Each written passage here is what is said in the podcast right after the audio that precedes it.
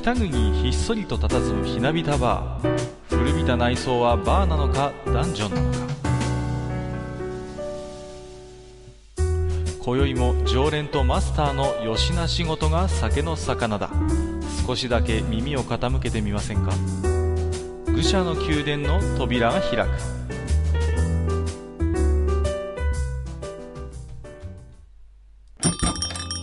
ややマスター今日も来ましたよ。マスター、はいはい、いらっしゃいませ。い 大丈夫ですか？ちょっと今日元気がない感じですけれども。やいやいや、そんなことないです。大丈夫ですか？はい。あのー、何ですか？まあ、いろいろとね、えっ、と、私も書店にいるもんですから、まあ、あのーはいい、ろんなね、新刊本見目にするんですけどもね。まあね、はいこの、春の時期っていうのは、割とこれはね、まあ、書店員さんには割と、まあ、あの、定番な話なんではある、話ではあるんですけども、春はですね、ビジネス本とうんメンタルヘルス本がとにかく売れるっていうことでね。ああ、なんとなくわかりますね。うんうんうん、そうなんですよね。うんうんうんやっぱり、ビジネス本も、やっぱりね、社会人になる方ももちろんそうですしょうけれども、まあ、あるいはね、4月から、えー昇進して上司、上司1年生になりましたなんていうね、人もいるでしょうし。はいはい。うんうん。何かとやっぱりそういうニーズがあるんでね、ビジネス書が売れるのもよくわかるんですけれども、うーんとね、不思議とこのね、メンタルヘルス系の本もやっぱ春って売れるんですよね。うん。やっぱり5月病とかもあるしね。まあ、そうですね。そうそうそう。うんで、まあね、人によっては、あれ？でもあの、うつ病みたいなのってなんか冬に悪化するんじゃなかったっけ？みたいなことを言われることもあるんですけれども、うん。はいはい。まあでもね、不思議とね、うん、やっぱり、あの一番春に売れるのは、なんか、うん、どの書店でも結構共通の現象みたいなんですよね。うん。なるほどね。うん。そんなこんなで、最近うちでもね、よく売れる本で、えっ、と、はい田中圭一先生ね、漫画家の田中先生の、あの、あのね、まあ、はいはい。いろいろね、あのね、ありますけども、えっ、と、まあ、本自体はね、非常に至って真面目なものなんですけれども、えっ、と、うつ抜けっていうね、本が非常に今売れてましてね。はい。僕も買いました。あ、買ってるんですね。はい。うん、買いましたよ。私はね、ちょっとあのーまあ、情報不足と言いますか、いろいろね、まあ、売れて、売れ始めて初めてその本の存在を知りましてね。うんはいはい。うん。うん。で、あのね、マスターにもね、ツイッターあたりで、その本ね、今売れてるんですよ、なんて、あの教えていただいてね。それでちょっとね、うんあの今日、あの読んでみました。うん。はい。でね、なんて言うんですかね、まあ、非常に、まあね、いろんな方のこう、なんて言うんですか、うつ体験、まあ、うつのトンネルっていう言い方してますけれども、まあ、はいね、その時の話とか、あるいはそこをどうやって抜け出したのかなっていうね、話が、まあ、あの、載ってましてね。うんうん。まあ、非常に興味深く読めたんですけれども、まあ、なんていうのかな、割とあの、登場する方々が、まあ、あの、サブカルチャー周りっていうんですかね。うんうんうん。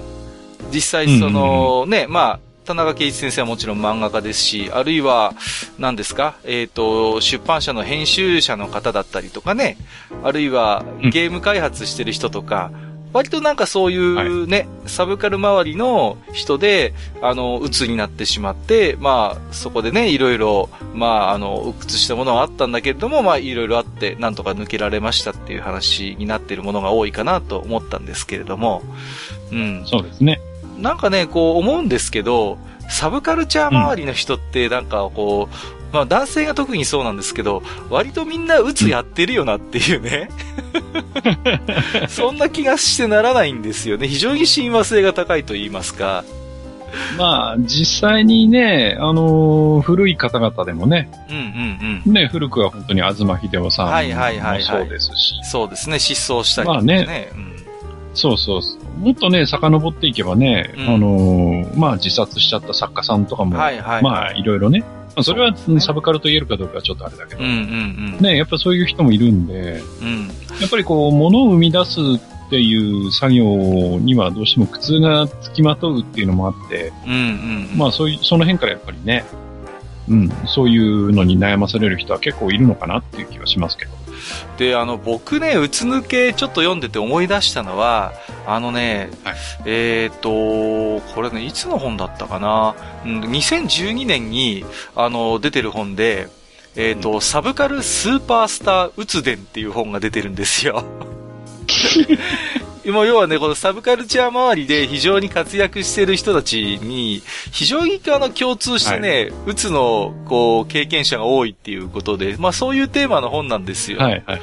うんうんうん。で、あのー、この本で仮説がありましてね、サブカル男は40を超えると鬱になるっていうことを言ってまして。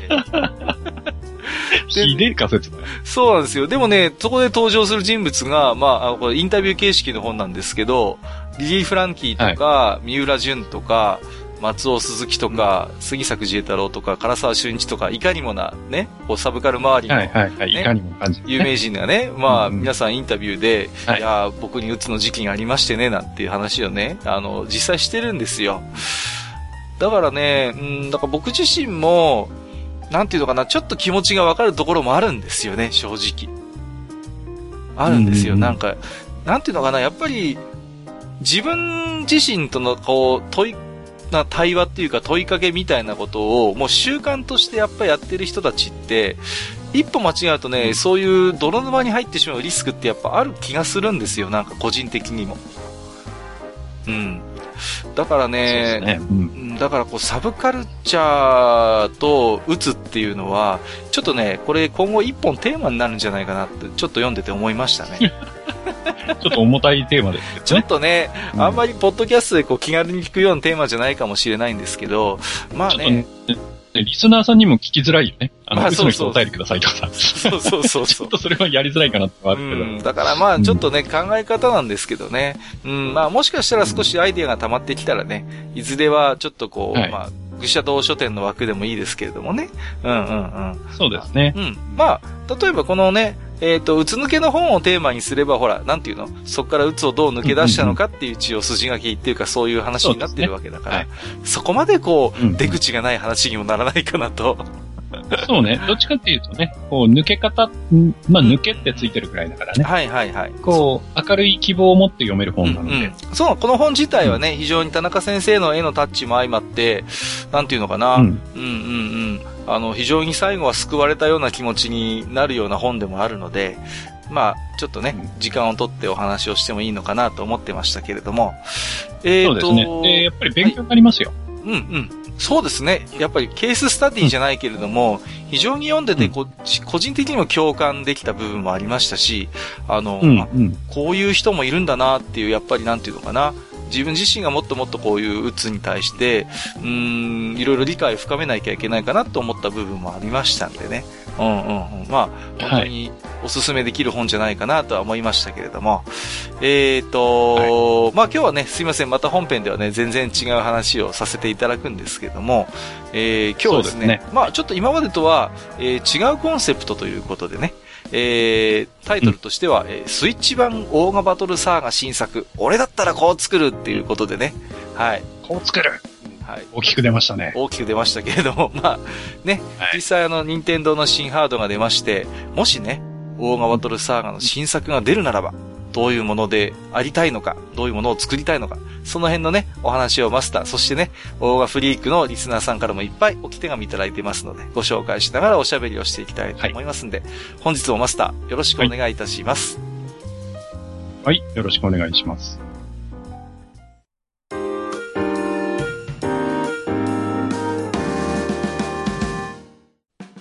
はい、えー、それではね、本日は、えっ、ー、と、妄想企画となりますけれども、えー、スイッチ版ね、はい、オーガバトルサーガ新作、俺だったらこう作るということで、まああのね、うん、まあこの愚者の宮殿をお聞きになっている皆様で、まあ非常にね、この、まあオーガシリーズ詳しい方もいらっしゃいますけれども、まあ中にはね、そうです。えー、あの、オーガバトルサーガってなんじゃろなっていう方ももちろんいらっしゃると思いますんで、少しね、そのあたりから、あの、簡単に、あの、マスターに説明もしていただきたいなと思うんですけれども。はいはい。はい。あ僕、説明ですね。はい。はい。えーっとですね、まず、えー、まあ、オーガバトルというか、オーガバトルサーガとか、うんオーガスサーガって、はいはいまあ僕は縮めて言っちゃうんですけど、えええーっと、そもそもの始まりというのがですね、はい。えー、クエストという会社が出した、はいえースーパーファミコン版の、えー伝説のオーガバトルというゲームから始まってます。まあ、すべてはこでこから始まったということですよね。そうですね。はい。はい。でですね、えー当然あの、この伝説のオーガバトルの制作に携わったのが、えー松野康美さんはい。なんですが、ええええーもう、なんか最初に作るという段階でもう松野さんの、まあ、持ち込み企画みたいなものだったみたいえで、ああ、なるほど。うん。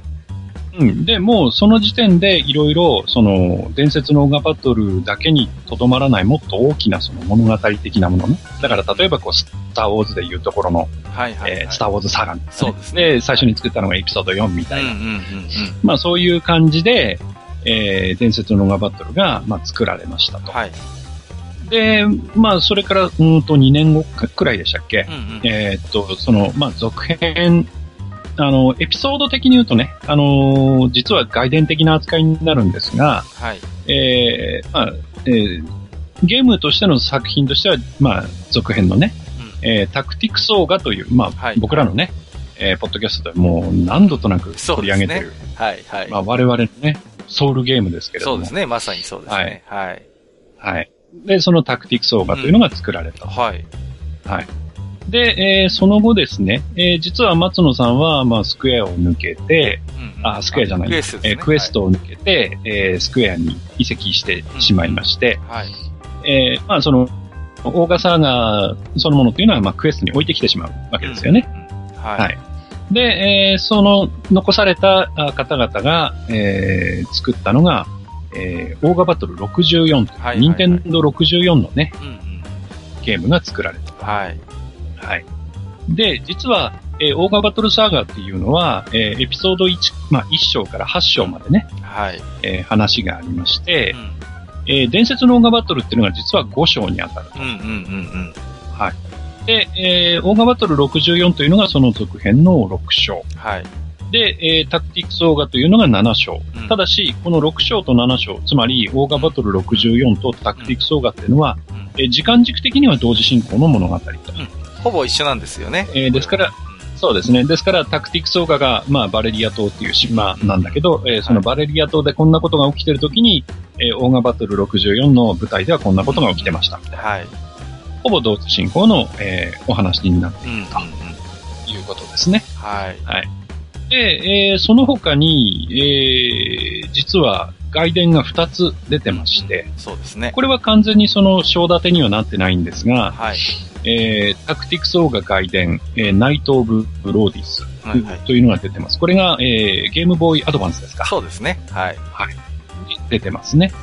で、それからもう一つ、えー伝説のオーガバトル外伝。えーこちらが、えー実はネオジオポケットカラーというう、ん、なかなかマニアックなハードで出ましたよね。そうそうそうそう、えーそういうハードで出てるはい。はい。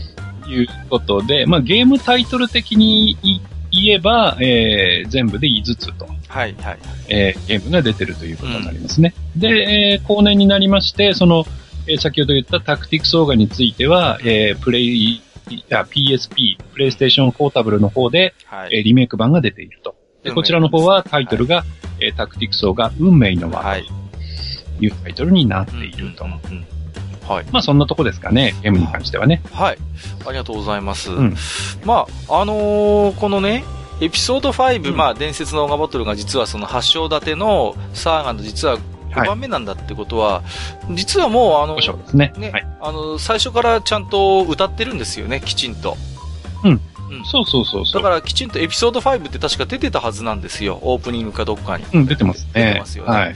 ですから、なんていうのかな、非常に、あの、しっかりしてるというか、後からね、いや、ちょっとこのゲーム人気が出てきたから、ストーリーいろいろ付け足そうぜっていうことではなくて、あの構想の段階から、もうきちっとこの、まあ、ある程度ね、発祥立てのうんストーリーがあって、その中のこれは実はあの、5番目なんだよっていうことを歌ってるっていうのは、はいこれ結構ね、うん、よくできてるなと思うんですよね。うん。そうですね。僕なんか、であのーうん最初、まあうんうんうんはいあ、あの、知らなかったんで、あんまり、その、伝説のオーガバトルっていうゲーム。だから、てっきり僕ね、これ、最初エピソード5って見た時に、なんか、続編なのかなとか思っちゃったんですよね。それまで 出てたゲームの、要はね、あなんかそんなシリーズがあったのかなとか思ったら、いや、実はまあこれが1作目でね。まあ、ただ、構想としてその裏にある大きな物語のこれは実は5番目だっていうことが、まあ、分かって、はい、ああ、なるほどなと思った記憶がありますよ。うん。うん。そうですね。で、あのー、えー、何ですか、えー、オーガバトルの舞台っていうのは、まあ、ゼテギネア大陸という大陸。で、まあ、いろいろ、えー、巻き起こるそのドンパチとかね、うんうん、えー、人間同士の戦い。も、さらにその人間同士だけでなくてね、その悪魔だとか、はいはい、魔獣だとか、そうですね、えー、そういうものも巻き込んだ、まあ、人間と、まあ、オーガですよね。うん、うん。うん、オーガとの戦いがあると。うん、はい。で、えー、そんな中で、えー、最終的にはそのゼテギネア大陸というところを、うん、えー、実はゼノビアという国が統一をすると。うんうんうんうんはい。で、それがまあ8章のラストになるわけなんですが、うん、はい。で、その、えー、大陸を統一したゼノビアの歴史というような形で、えー、まあ、語られていると。うん。いう形で、まあ、1章から8章まで、えー、の章立てになった、まあ、歴史ものみたいな。そうですね。うん。感じのね。うん、だからまあ、なんていうのか、結末ある程度分かってるというか、うんうんうん。そうですね。まあ、はい、最終的にはこのゼテギネア大陸を、まあ、ゼノビアが統一して、まあ、いわばその、このオーガバトルサーガで触れられてるエピソードっていうのは、過去を振り返ってるようなテイストがあるんですよね。うん、そうそうそう。そうですね。うん、だから、これは前にちょっと話したこともありますけど、伝説のオーガバトルであれば、ちょっとこう、なんていうのかな、うん、あの、歴史書っていうか本を少しこう開いてみたような、そういう作りのね、戦闘画面になっていたりとか、うん、あるいはね、タクティクスオーガでもエンディングはちょっとした歴史書の記述みたいなね、演出があったりなんかして、うん。うん、やっぱり非常にそういうなんかこうね、あのー、過去のそういう戦記物を紐解いているような匂いっていうのは結構随所に感じますよね。うん。そうですね。はい。はい。えっ、ー、と、で、はいはい、あれなんですよね。はい。まあ、ストーリーをざーっと追っかけていきますか、うんうん、はい、お願いします。はい。でですね、まあその、全8章立ての、えー、オーガバトルサーガなんですが、まあ、えー、一番ね、えー、最初に出た伝説のオーガバトルがエピソード5ということで、うんはい、えー、第5章ということで、うん、えー、1章から4章がじゃあどういう話なのかっていうことなんですけど、うんはい、えー、まずまあこれは大昔の話であって、うん、えー、人間と、まあ、オーガの間の戦いになった。はい、つまりこれがオーガバトル。まさにね。うんうん、はい。はい、まさに。で、えー、そんな中で、えー、天空の三騎士、それから十二使徒というのが出てきてね。で、まあ人間がオーガに対して勝利をすると。はい。で、えー、人間界にそのオーガたちが出てくる、その出入り口になったカオスゲートというのがあって、えー、それを封印することに成功すると。はい。うん。まあそういううざっくりした話が、えー、エピソード、あ1章から4章の話になっているそうです。はい。で、この中には、えー、そのさっきね、えー、ゼノビアという国が大陸を統一したっていう話がありましたけど、はい、えー、ちっちゃい国がたくさんあった状態から、えー、そこからね、えー、まあ、実は、まあ、えー、5国だけじゃないんですけど、まあメインの、うん、えーはい、国としては5つの国ができていくと。うんうん、で、その5つの国を作っていったあ人たちが、まあ5人の勇者というのがね、うん。はい、えー、出てきまして、うん、えー、この5人の勇者が大陸の戦乱をまあ収めていくと。はい、で、この、えー、戦乱を収めた5人の勇者っていうのが、まあ、ロシュフォル王子、はい、それから剣士グラン、えー、僧侶ラビアン、えー、魔獣王ダルカス、えー、賢者ラシュディというね、えー、5人が出てきて、はい、えー、まあ、大陸を治めていくと。で、えー、この人たちが、まあ、それぞれ国を作って、5つの国を作っていくと。はい、で、ロシュフォル王子が、えー、ゼノビアという国を作って、えー、実はその、えー、ゼノビアをその後、その剣士グランというね、うんうん、ロシュフォル王子の従者だったらしいんですが、はいはい、その人が王位を継いで守っているという形になった。はい、はいはい、で、えー、五国時代になりまして、えそれぞれの国がね、まあ先ほど言ったゼノビアの他に、ハイランド、ドヌーブ、ホーライ、オファイスという国ができて、えー、まあ、それなりにやっていくんですが、この5国以外に、えー、外にね、えー、まだ他に国があるんですよね。そうですね。はい。で、北の方に、えー、ローディスという、また強大な、えー、軍事国家がありまして、はい。で、この、えー、ローディスという国の、えー、宗教の、うん、えー、聖地が実はこの5国の中にあると。はいはいはい。だから、えー、まあ、これも、まあ、十字軍みたいな話ですよね。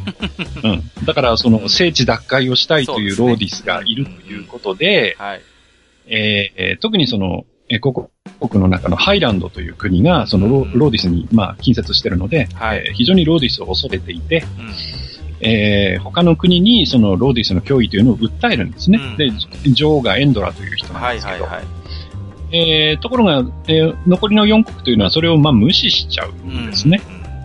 うん、うん。で、逆に、あそこの国はもうどうしようもないということで、逆にその、えー、ハイランドをね、包囲して、ちょっとやっつけちゃおうみたいな話になるみたいなんですよね。まあ、この辺は、詳しいことがね、語られてないので、よくわかる、そのいきさつがわからないんですが。はい。はい。で、そんな中で、その、えー、女王エンドラのもとにですね、うん、先ほど言った、えー、5人の勇者のうちの賢者ラシュディ、まあ、賢者が現れてですね、はい、いろいろ入れ知恵をする。うん、はい。で、その入れ知恵をした結果、実はそのゼノビアの、えー、グラン王、あの、剣士グランですよね。うんうん、で、その、えー、グラン王が実は暗殺されてしまうと。はいはいはい。うん。で、えー、まあ他にもね、暗殺される、他の国の王様も暗殺されたりなんだりかんだりしてですね、実は、えー、その、ハイランドに攻め込もうとしてた4国が逆に滅ぼされてしまって、うん、ハイランドだけが残るという形になって、はい、えー、そのハイランドという国が、えー、神聖ゼテギネア帝国という、うん、えー、名前に変えて、はい、えー、神聖ゼテギネア帝国というのが出来上がると。うん、うん、これが実は、えー、5章の前、えー、前提の話なんですよね。そうですね。伝説のオガバトル前夜の話ということになりますよね。はい。はい。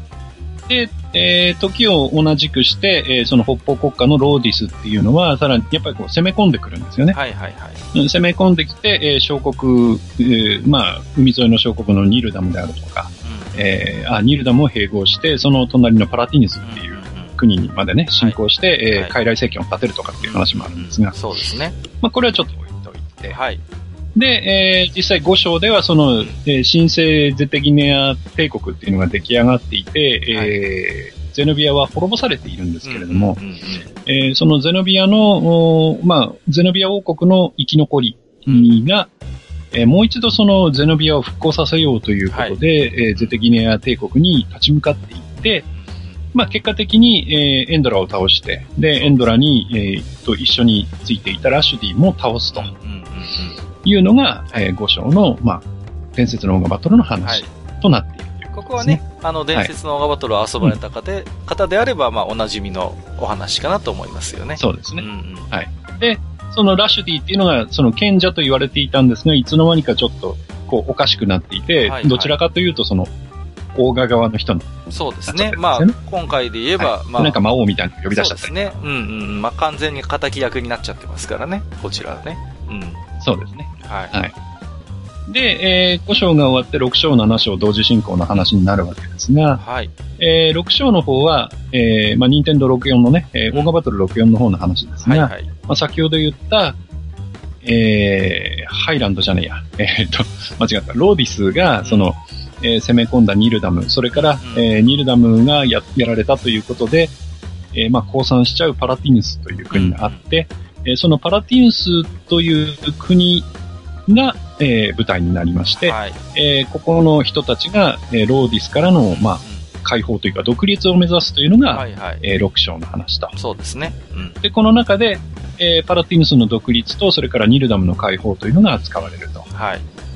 いうことです。はい。で、同時進行の7というのは、これはまあ、えー、同じく、その、えー、ゼテギネの大陸ではなくて、えー、海に浮かんでるちっちゃい島国なんですけど、はい。うんうん、えー、オベロン島という、あ、バレリアとか、バレリア島という国の、はい、えー、中で行われた民族紛争を実は扱って、うん、そうですね。はい。うん。で、ええー、本来であれば島の中の民族の話うん。だけで終わる話だったんですが、うん。ここにやっぱりその、回えー大陸の大大国の、えーいろんな、えー思惑があって、えーゼノビアも入ってきているし、ねえーローディスも入ってきているし、ということで、えーゼノビアとローディスの代理戦争みたいな形になっちゃうね。そうですね。はい。うん。はい。で、まあ最終的には、えーバレリアも、え3つの国、4つか、えー、3つ、3つでいいのか。3つの国に分かれていたんだけれども、はいそれが、えー最終的に統一されて、はい。バレリアも、えー一つの国家としてそう、ですね。えーはい。まあ独立していくと。うんうんババレリア国というね、一つの、まあそういうね、そうです民族紛争をまあ乗り越えてね、えーまあグッドエンドというか、史実としてはその、ね、あの、独立を長く保つ、まあ国が生まれるということですよね。そうですね。はい。で、これがエピソード7と。うんはい。で、えー、未だ全く語られていないエピソード8なんですが、うん、はい。これは、まあ、いよいよ、その、ゼノビアが、まあ、復興しましてう、ん、で、そのゼノビアと、まあ、先ほどのね、えー聖地奪回を目指すローディスという北の強国との、まあ、全面的な戦いになっていくはい。という形ですよね。そうですね。で、えーここでおそらく、またその、過去に、えーあったオーガバトルというのが再度、まあ、引き起こされるんだろうなというのは想像に勝ってますはい。で、まあ、結果を言ってしまうと、最終的には、えー、おそらくローディスを倒しちゃうんでしょうね。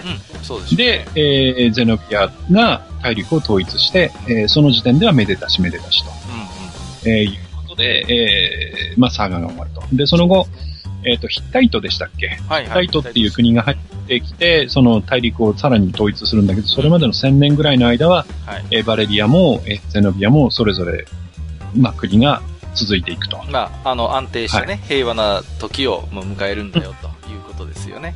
そうですね。はい。はい。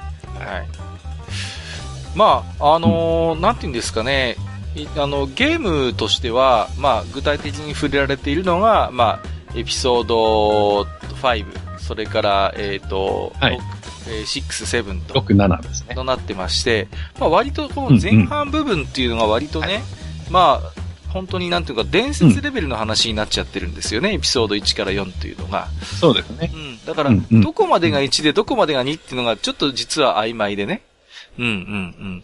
あのーだからその、そうそうそう。1から4の間で、さっきマスターにおっしゃっていただいたような話があると。ただ、実際このゲームの中で登場するエピソード5以降の人たちっていうのは、人間とオーガの戦いっていうのは、おとぎ話であるって思ってるところがあるんですよね。あの、うん例えばデニムとかは実際言ってますからね。あの、人間とオーガの戦いなんていうのはね、もうこれはおとぎ話であると。うんね。だから、うんまあ、この一応サーガとしてはし史実してあるんだけれども、おそらく長い時を経て、うんあのーその、今のそのゲームの中に生きる人たちから見ると、それはおとぎ話的な扱いであったりとか、まあ、まさに文字通り伝説的な、そういう話になってるっていうところがありますよね。うんうんうんうんそうですね。うんはいだからで、ねあれなんですよね。まあ、うん外伝が2つ、えー、まあ、ゲームボーイアはいドバンスとそれからネオジオポケットカラーで出て、えええがえええーこの外伝2つともそれぞれ、えうん実は、えーエピソード 5, 5章の、えー伝説のガバトより若干前の話になっていて、そうですね。はい。はい。で、えー伝説のオーガバトル外伝、まあ、ネオジオポケットの方のやつは、うん。えー伝説のオーガバトルに出てくる、伝説のオーガバトルにも出てくるキャラクターが、うんまあ、主人公となっていて、そうですね。まあ、その主人公の、まあ、ちょっと若い時の話といううんうんうん。そうですね。テイストですよね。うん。まあ、うネタバレしちゃうならば、トリスさんですよね。トリスさんの若い頃のトリスさん話なんですよねね。はい。はい。はいうんうんで、もう一つ出ている、その、えーゲームボーイの方のタクティクスオーガ外伝の方は、うん。これは、えー実はゼノビアの話じゃないんですよね。そうなんですよ。うんうんうん。で、実は、その、えー、仇役のローディスの方のうん。うん、うん。えー話で、そうなんです、ね。えー実はこの、この外伝の主人公っていうのは、まあ、これはタクティクスオーガにね、あの、仇役として出てくるランスロット・タルタロスである。はい。そうですね。いわゆる黒ランスの若い頃のお話なんですよね。うんうん。そうですね。はい。だから、まあ、えー若干時代は違うんですが、まあ、登場人物はね、ほぼ、えーまあ、共通しているというか、うんうん。まあ、若い時ともうちょっと年を取ってからとそうですね。いうよはい。うなことでね。うんうんうんうん。はい。まあね、ちょっと、なかなかね、ゲームを遊んだことがない方ですと、ちょなかなか分かりづらいところもあるかなとは思うんですけども、まあ、いずれその、松野さんの構想として、はい、まあ、全8章立てのサーガがありましてね。まあ、そのうちの5、6、7が実際に、うん、まあまあ6はちょっとね、松野さん直接は関わってませんけれども、あの、はい、ゲーム化をしているというような状態になっているということですよね。うん、はい。そうですね。うん。はい。うん。じゃあ、でですよ。はいはいはい。それで、えっ、ー、と、マスター的にはどんなここからがね。はいはい。うん、いよいよ。はい。ここからがね、我々の妄想として入っていくわけですけど、うん、はい。まあ、まずはね、うん。えー、じゃあどこが見たいかっていう話になると思うんですよ。そこですよね。そうです、そうです。うん。で、えー、当然ね、えー、語られていないのは、えー、5章より、まあ、外伝はともかくとして、うんうんえー、語られていないのは5章よりも前の話。はい、はい、1章から4章。うん、もしくは、えー、6章、7章の後ろの8章。はい。まあそういうことになるんですよね。うんうん、そうですね。うん。で、なるんですが、はい。えー、僕の妄想先に言っちゃっていいですか？どうぞ、お願いします。はい。あの、僕はね、あの、もうじ、実は、そのゲーム化されてしまっているんですけれども、うんうんその、エピソード6あるじゃないですか。はいはい。はい。うん。で、そのエピソード6で、さらっと確かね、僕も、あの、オーガバトル6円はね、あんまり記憶が残ってないんだけれども、はいはい。あんまりその、きちんと語られてない、うん、えー、先ほども言いましたが、その、ニルダムという国があってですね、うん。で、そこの国が、まあ、ローディスに占領されて、えー、そこの人たちっていうのはもう奴隷みたいな扱いを受けていて、はい。うん。で、えー、その人たちを解放するっていう話を実は僕は見たいなと思ってるんですよね。なるほどね。うんうん。うん。あの、でですね、実は、中で、はい、あの、このニルダム解放っていうのは確かに話として触れられてはいるんだけれども、直接の描写は出てこないじゃないですか。はいはい。うんだから、あの、非常に、なんていうのかな、あのー、大きな事件ではあるんだけれども、間接的にしか体験できないんですよね。うん。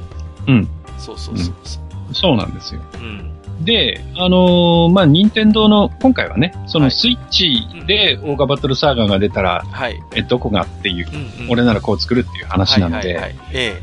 えー、やっぱりその、スイッチっていうゲーム機の特性を考えると、うん、えー、どちらかというと、こう、家でがっつりね、こう腰を据えてやるというよりは、はい、もうちょっとこう手軽な、うん、うん。うん、その出先でもできるとか、はいはいはい、そうですね。えー、えー、うちでじっくりやるとかっていう、ちょうどその中間ぐらいの、うん、えー、感じのテイストがいいのかなと思いましてね。なるほど。うん。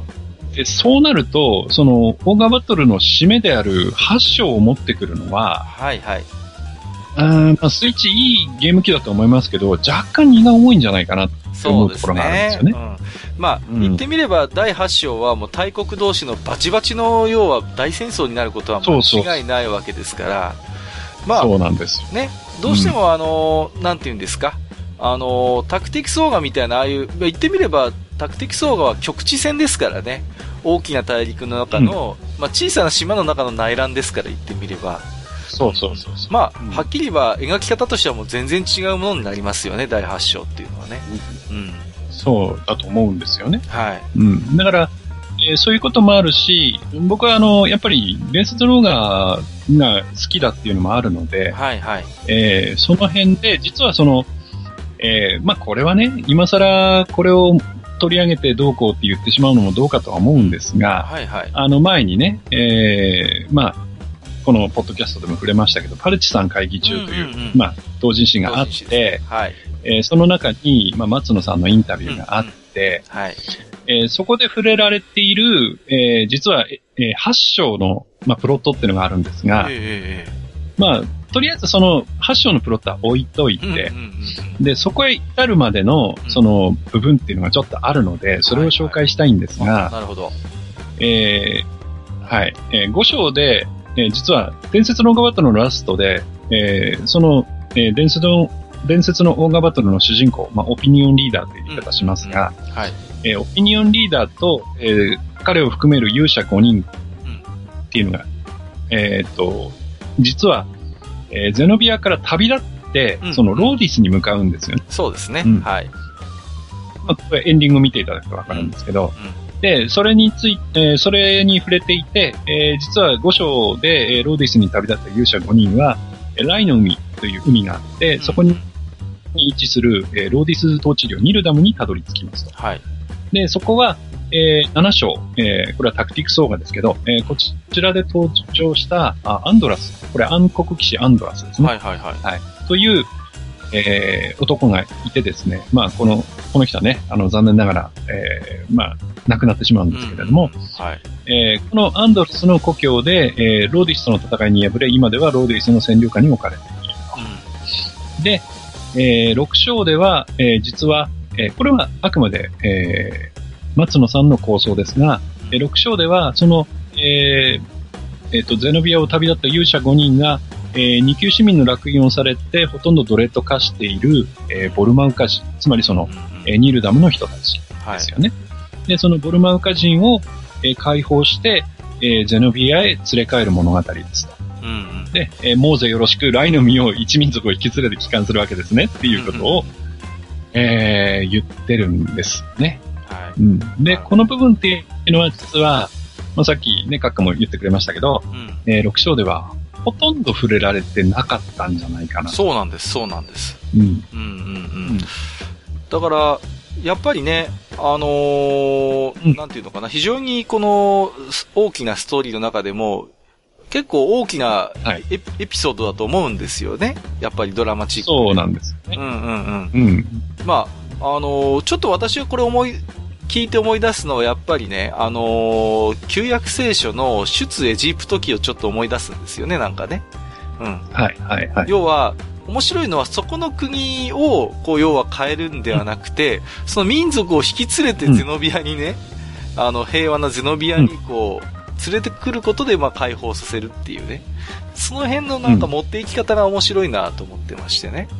うんうんうん。うん。だから、その、どうして、その、えー、その、ニールダムを解放して、そこでそのニールダムの人たちに自分たちの国を建国させないのかうん、うん。そこです。とか、その、うん、もしくは、戻らなければいけない理由が何かできたのかとか、うんうん。そうですよね。その辺がね、なんかちょっと面白いなと思っていて、うん。まあ、うん。深読みこれををするとね、ね、ちょっと見たいなと思うんですよ。深読みをすると、まあ、ゼノビアにしてもやっぱり、あのね、ゼデニアの大きな戦いがあって、非常に大きな、うんまあ、血を流しながら建国してるわけじゃないですか。国を。はい。ね、改めて。うんですから、うんその国力としてね、どうなんだっていうこともちょっと思ったりするわけですよね。非常に多くの犠牲者を払った、要は革命だったわけですから。まあ、今後ね、将来的にローディスと対峙することはまあ、間違いないだろうという中で、まあ、少しでもこう、国力を蓄えておきたいとか、少しこう、ね、うんそういうなんかこう、深読みもできるかなと思うんですよね。この、彼ら、あの、ニルダムの、あの、民族をね、あ、ボルマウカ人か、ボルマウカ人とかを、えっ、と、ゼネリアに連れて帰るっていうのは、なんかそんなね、いあゼノビアがゼノビアに連れて帰るって、なんかそんな意図もあるような気もするんですよね。うんうん。あとはやっぱりその、やっぱりその、ニルダムという場所が、うんえーまさにそのゼノビアとローディスの戦いの最前線になる可能性があるんですよね。そうですね、そうするとそう。復興どころじゃないっていうことも考えられるんですよね。そうですね。だから、うんそこで大きなエネルギーを費やして、復興させようとしても、すぐさま、要は、もう、ローディスの脅威にさらされるわけですからね。うん。うんうん。だから、下手をしだからね、の、うん、解放したことによって、さらに攻められて、より多くの犠牲を払わなきゃいけなくなってしまうってこともあり得るわけですよね。だからね、あの、ゼノビア、安全なゼノビアの中に、その、うんうん。えー、まあ、新たな、その土地というか、うんうんうん。国を、うんまあ、分け与えるというか、うんうんうんまあそういう、まあ太っ腹なところをゼノビアが見せるという書き方もできるんだろうし、うん。うん。まあ場合によってはね、えーその連れ帰ったことによる、そのゼノビア内部でのちょっとした、うんうんうん。ね、こう、いざこざが起きたりとか。もちろんね、うん、考えられますよね。だから、そういうね、いろんなことが書けるんじゃないかなと思ってね。そうですよね。だから、非常に、ストーリーをね、見てうんるんですね。ここは本当妄想がはかどる部分なんですよね。はい。うんうんうん。わかりますね。まあ、カカオどうですか？そうですね。えっ、と、ストーリーという部分ですか？はい。うん。あのーまあね、先ほどから繰り返し言ってますように、まあ、全8章からね、まあなるオーガバトルサーガですけれども、あまりこう、なんていうのかな、はいこの、この章っていう章立てにこだわらず、ちょっとやってみたいなと思うのは、あのーはい。先ほどもちょっと触れましたけど、タクティクス王が外伝に登場した、あの、アルフォンスですね。まあ、後にはいはいランスロット・タルタロスになりますけども、アルフォンスのね、その後がちょっと見てみたいんですよね。ううんん。要はタクティクス王が外伝以降の話ということになりますけれども、うん。うん。まあ、はい。実際このタクティクス王が外伝の、まあ、最後の方で、まあ、どうなるかっていうと、まあ、アルフォンスを守るために、まあ、あのーまあ、ラスボスにシャヘルっていう打天使がいるんですけども、このシャヘルを封印するときに、エレノアっていう女性が身代わりになるんですよね。シャヘルと一緒に封印されちゃうんですよ。うんうんうんうん。はい。はい。で、非常に、まあ、あの、アルフォンスと心を通わせていた女性を、まあ、これ、実際グッドエンドでも失ってしまうっていうお話なんですけれども、まあ、あの、で、はいその後、まあ、主人公は、えっ、と、聖なる槍、聖槍ですね。まあ、これを、まあ、ローディスの本国に持ち帰って、その功績によって、まあ、あの、強行騎士団に取り立てられて、ランスロット・タルタロスの名を与えられるっていうことになってるんですよ。うん。はい。で、そのことから考えると、あの、うん外伝じゃない方のタクティクスオーガにおける、その、タルタロスの行動の動機づけっていうのは、あの、本国のローディスの、あの、思惑の他にね、個人的な動機として、この、一緒に封印されてしまったエレノアをなんとか救い出したいっていう思いがあったのは、これ明らかだと思うんですよ。あの、なるほどうん。タクティクスオーガの中でも、明らかに、ローディス教国の思惑とは別はに、独立して行動してるところがあるじゃないですか、ランスロット・タルタロスは。はい。はい。要はねね。うん。本当の腹心の部下にしか自分の行動の意図を伝えてない節があるんですよ。うん。うん。で、まあね、そういうことを考えると、まあ、タルタロスがね、まあうんそのタクティクス王が外伝の後に、まあ最終的に暗黒騎士団っていう、まあ大きな騎士団を滑る地位にまで上り詰めたことを考えると、まあ、あの、外伝からタクティクス王がに至るまでに、数多くの戦績や功績を上げたと考えるのが自然だと思うんですよね。うんうん。そうですね。うんだから、前半ではね、そういうところの活躍をね、やってもらいたいんですよ。うん。うん。で、まあ、その中で当然、あのね、個性的なテンプルコマンドの面々とも出会いがあったでしょうから。はい。はい。はい。そうそうそうそう。んね。うん、で、あとは僕、個人的になるのは、あの、テンプルコマンドの一人に、あの、ボラック・ウィン・ザルフっていう人物がいましてね。で、はい。はい。人物はタクティクスオーガにも出るんですけれども、まあ、この、うんウィンザルフっていう、まあ、あの仮名が非常に、家の名前がちょっとはいはい謎と言いますか、ちょっと一部のオーガファンの中では引っかかるところで、あの、そうそうそうそう。ウィンザルフ家っていうのは、あのーね、思い出すのはやっぱラウニーなんですよね。ラウニーとヒカシュウかな。はいはいうんうんうん。はい。あのゼノビアのね。そう、ゼノビアの名門の名前なんですよね。仮名なんですよね。うん。うん。はい。はい。その同じ仮名をいただくこのボラックという人間が、まうん。あね、縁があるのかないのか、まあわかりませんけれども、どういう経緯でこのね、あの、ドローディスのこの幹部に、えーなっているのかっていう、この辺をね、なんかね、やってもらいたいってい。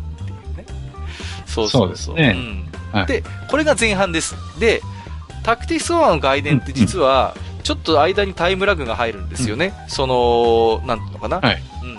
夏の頃の話と秋の頃の話の間にちょっとタイム的なラグがあるんですけども、同じように、うん。このオーガの新作もね、あの、後半では、うんハイム戦役以後のタルタロスを描いてほしいんですよ。つまりタクティクスオーガの後ってことですね。そうなんです、そうなんです。うん。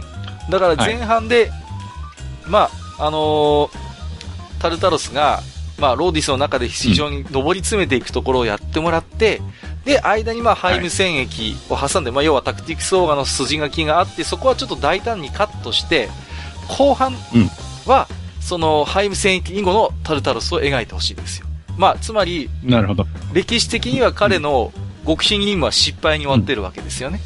うん。そうですね。うん。ですから、まあ、大失敗です、ね、大失敗なんですよ。うん。多くの手兵も失い、幹部も失い、まあ、方法の体でバレリア島から、まあ、言ってみれば逃げてくる。で、うん、まあ、当然彼の立場というのは、ローディスの上層部でも、まあ、非常に地に落ちているだろうということが考えられるんですね。はい。もしかしたら本国ではもう名誉の死を遂げて、ランスラット・タロタロスは死んだという扱いになっているかもしれない。それぐらいの大失敗だったわけですよ。はい。だから、あの、身分を隠して本国に戻っていることも考えられるんですよね。あの、いかにもなエンディングだったじゃないですか、うん、タクティクスオーガで。フードをかぶって、そうですね。あのー、はいはい、船乗ってね。船乗って、うん、あのー、あれだけのなんていうのかな、地位のある人間の機関にしてはあまりにも寂しい、こう、隠密めいた、あのー、帰り方をする。で、もしかしたら、はい、その後の彼が、どういう、なんていうのかな、立ち振る舞いをローディスするのかってとこがすごい気になるんですよ。うん。だから、まあ、その、史実的にはその後にね、来たるべきローディスとゼノビアの全面戦争が起こるんだけれども、そういう中で彼がどういう活躍を見せてくれるのか。あのーうん、その中で、かつて彼が相対した味方として、あるいは敵として、開校したおなじみのキャラクターたちともそこでもう一回絡んでもらいたい。で、はいはい、僕内容としてはね、エピソード8の直前で終わってもいいと思ってるんですよ。この話。なるほど。うん。だから、はいはい、エピソード8のその決戦前夜までです。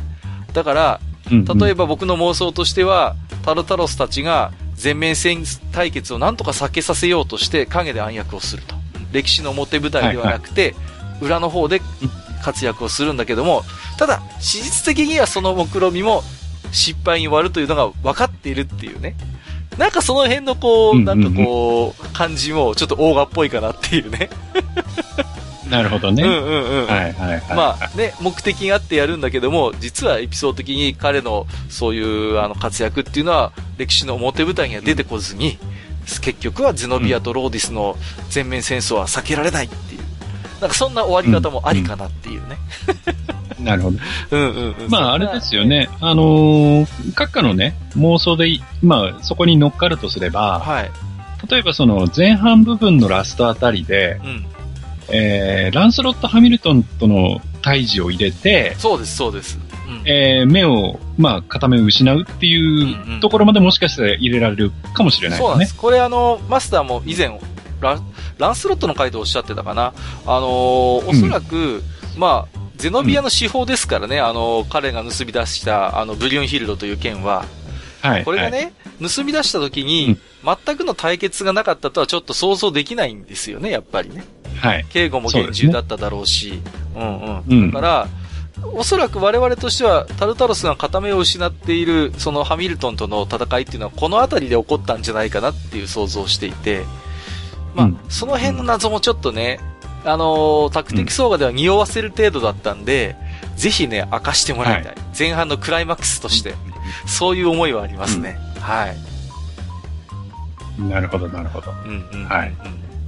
あと、まあ、えー、閣下の妄想だとそのエピソード8の直前で終わる、うん、終わってもいいかもっていう。そうです、そうです。ね、話ですけど、うん、さっきの話を聞くとね、うん、例えばその、えー、まあ、タクティクスオーガが終わった後で、まあ、要は7章が終わった後で、はい、えー、本国に帰ったその、まあ、ランスロット、タルタロス、うん、まあ、というかアルフォンスですよね。うんうんうん、で、彼が、その、じゃあ本来何がしたかったのかっていうことで、先ほどね、うんうん、そのエレノアを封印から救い出したいっていう話をしてたじゃないですか。うん。だから、その、もしかしたら、その、えー、バレリア島から逃げ帰った後で、その、地位も失い、うん、えー、部下も失った中で、うん、じゃあ残りの自分の命で、えー、何をやりたいかってなった時に、再度その、えー、騎士団を新たにその編成して、またそのゼノビアと対峙するということよりも、うん、もしかしたらエレノアを何とかしたいっていう方を優先するかもしれないと。そうなんです、そうなんです。うん、うん、うん。で、それは、あの、ローディスのその意思にはおそらく反することだとは思うんですが、そうですね。うん、ただ、えー、それをもう、えー、いろんなものを失って、失うものが何もない状態になっているので、うんうん、案外、タルタロスがそっちに進んじゃう可能性ってあるのかなああ、なるほどね。うんうん。で、そうすると、なんせ、エレノアは、ほら、ね、外伝のラスボスと一緒に封印されてるわけだから。そうです、そうですね。うん。うん。で、エレノアを助け出すんだけど、うん、それがローディスそのものの崩壊につながっていくとかさ。はいはいはいはい。そうですね。なんかそんなのはちょっと妄想できますよね。あ確かにありますよね。うん、例えば、うん、あの、ゼノビアとローディスが戦争になった時に、その封印されてる、されてる地がね、荒らされるかもしれないってことも想像できるわけですよ。静か、に、自分が、ね、あのー、後でエレノアを救い出そうと思っている地が、まさに戦場にされてしまってね、踏み荒らされてしまう、荒らされてしまうということをどこか恐れて、っていうような、そういう裏の動機づけもなんか考えられますし、うん。うんうん、まあ、あとは、やっぱりなんていうのかな、あの、タクティクスオーガの中でハミルトンと語った、その、民とはっていう話ですよね。うん、うん、うん。そういう彼の中での支配される、される側、支配する側の論理というのが、果たしてこのね、はいえっ、ー、と、考え方が変わってくるのか、あるいは彼の中ではそれは揺るがないものであって、で、うん、まあ、その後もそういう論理に従って彼は行動していくのかっていう、その彼自身の成長というか変化というのもちょっと見てみたいなと思うんですよね。うん。そうですよね。まあ、少なくとも外伝ではいいやつですからね。そうなんです。少なくとも主人公ですからね、外伝においてはね。うん、うん、うん。ざっくり言って、その正義のいいやつなので。そうなんです。だからそれが、どうしてその、要は、真っ黒な悪役に、その、まあ、変節をしてしまったのかっていう部分は、確かに面白い部分だよね。そうなんですよ。うん、ちょっとだけあのね、ダース・ベイダーっぽいところもあるんだよね、だから。はい、はい。うんうんうんうん。なんていうかな、力へのそういう、あの、渇望みたいなものも持ってるし、うん、あるいは自分の大切な人を守るために、手を汚すことも厭わないっていう部分をちょっとだけアナキンと被るんだよね、このタルタロスっていうキャラクターは。はいはいはい、うんうんうん。だからね、非常に個人的にはね、今後もこのゲームの中で、あの、掘り下げてもらいたいキャラクターになりますね、僕の中ではね。うん。まあ、今ちょうどね、ねキャラクターの話になりましたんで、うん、じゃあ今度はマスターにね、はい、あのーうん、ぜひともちょっとこの新作の大型バトルサーガで登場してもらいたいとか、ちょっと触れてもらいたいキャラクターがいれば教えてもらいたいんですけれども。ああ、なるほど、なるほど。まあね、あのー、僕は先ほどね、えー、ニールダムの解放のところを見たいなという話をしたので、はいはい。まあ、えー、当然そうなると出てくるのは、その、えー、5章で、えー、5章のエンディングで旅立った勇者5人っていうのはまあ出てこなきゃいかんだろうと。うん、まあもちろんね。いうことになるわけですね。うんうん、で、そうなると、その勇者5人っていうのは、あの、改めて紹介をしますと、えー、オピニオンリーダー。まあ、えー、オーガバトル、オーガバトル64では、ディスティンっていう名前をね、ねもらってますけど、はいはい、ディスティン・ファローダでしたっけ、うん、そんな名前をもらってますけど、えー、オピニオンリーダーがまず、1番目。うん、それから、えー、デボネア、えー、それからギルバルド、はい。えー、それからアイーシャ、うん、で、えー、ラストがサラディン。と。はいはいはい。えー、この5人と。うん、で、実は、この5人の、その、えー、なんて言うんだろう、えー、クラスというか職業というか、うんうんうん、その編成って実は、その、それより大昔のオーガバトルの時代の、うん、えー、大陸を平定した5人の勇者っていうのが、うん、えー、まあ、王子様と、うん、えー、剣士と、魔獣王と僧侶と賢者なんですよね。一緒なんだよね。これね。そうそうそう、一緒なの。よくできてるよね。うん、ね。そうなんですよ。うん、だで、えー、うん。そうするとさ、うんうん、ね、あの、変な話さ、じゃあサラディンがどっかで変節しちゃう可能性っていうのはないのかとかね。うんうんうん。うん。そうですよね。あの、うん、そういうことも考えられる、ね、できてるなと思うんですよね。うん、多分この、かつて大陸を平定した5人の勇者というのは、もうみんなが知っている英雄5人だと思うんですよ。それこそ、うんうん、ちょっとロード総選挙っぽいけど、うん、あのね、はいはい、誰もが知っている5人の勇者っていうことになってると思うから、果たして彼らね、うん、まあオピニオンリーダーであるディスティンが率いるこの5人というのも、同じように歴史を作る、うん、まあ十分ね、活躍はしてるんだけども、ね、その後の、あの、新たな歴史を築く5人の勇者として活躍するのかどうかっていうのは、まあ非常に気になるところではありますよ。ね。そうですね。で、あと、やっぱりその、えー、伝説のオーガバトル、まあ、5章のエンディングで、えー、その後がはっきりしない人としては、うんうん、えー、天使長ユーシスがいいんですよ。で、えー、彼女は、まあ、後に、まあ、神様の列に加えられるという説明はついてるけれども、うんはい、それまでの間何をしてたかっていうのは全く触れられていないと。だから案外、ユーシスあたりが何かその手引きをしてね、そうですね。何かそのやってくれるっていう可能性もあるし、まあ場合によってはね、天空の三騎士なんかもね、はいはいはい。まあで出てこないとも限らないけど、まあただ、基本的に天空の三騎士はあんまりもう出てこないと思うので。そうですね。なんていうか。あの人たち出てくるとね。うんうんうんうん。ちょっとオーバースペックなんで、まあ、そう。あの3人は。すごい、まあ、めちゃくちゃ強いですし、あるいはまあ、基本的にあの、天空の三騎士っていうのは、まあ、国同士のその、いざこざとか争いっていうものには直接は関与しないスタンスなんですよね。ただ、その中で、オーガとか、まあまあ、魔人みたいなものを復活させるやばいやつが現れた時に、それはちょっとその、均衡を乱すから、いかんよっていうことで、うん、まあ力を貸してくれるっていう感じだったはずなんで、あくまで人間同士の戦いっていうレベルにおいては多分直接的には関与はしないスタンスだと思うんですよね。うんうん。うん。だからまあ、その辺はね、おそらく天使長ユーシスも一緒だとは思うんだけど。うんうん、そうそうそう、やっぱり立場としてはね。うん。だから、その、どれだけそのローディスが、そのニルダムで変なことっていうか悪いことをやってるかっていうことによってはね、まあ、出番もあるのかな。そうですね。またね、またあの、カオスゲートを開いてとかっていう、そういうことをし始めると、うん、彼らにも出番が出てくるかもしれないね。うん、はい。はい。で、あと、ちょっと、えー、まあ僕ね、改めてその、今回の企画をやるにあたって、うん、えー、伝説のオーガバトルのエンディングを見直したんですけどね。はいはいはい。ほうほうで、そうすると、えー、エンディングで、またその、なんていうかな、怪しい人たちが出てくるわけですよ。うんうんうん、で、そのエンディングの最後のところで、その、えー、さっき言った、えー、ローディスに旅立った勇者5人を、うん、その、オーブを通して見ているっていう、うんうんうん、老いた男女っていうのが出てくる。はいはい、はい、じいちゃんばあちゃんが。そうそうそうそう。うん、そう。で、そのじいちゃんばあちゃんたちが、えー、お主たちがわしらの前に現れる日を楽しみにしておるぞっていうセリフを残してるんですよね。で、これってまあ普通に考えるとおそらくこのじいちゃんばあちゃんっておそらく出番は8章だと思うんですけど。そうですね。はいはいはい。うん、8章だと思うんですけど、うん、えー、それを例えばその、えー、ボルマウカ人をお前たちゼノビアに連れて帰りなさいみたいなことを、そのオピニオンリーダーに、その、なんていうかな、その指針を与えてくれるような役回りとして、うん。出てくるっていうのもありなのかなとか思ったりしてね。そうですね。そういう指導者的なポジションでね、うん、うん、ありますよね。はい。はい。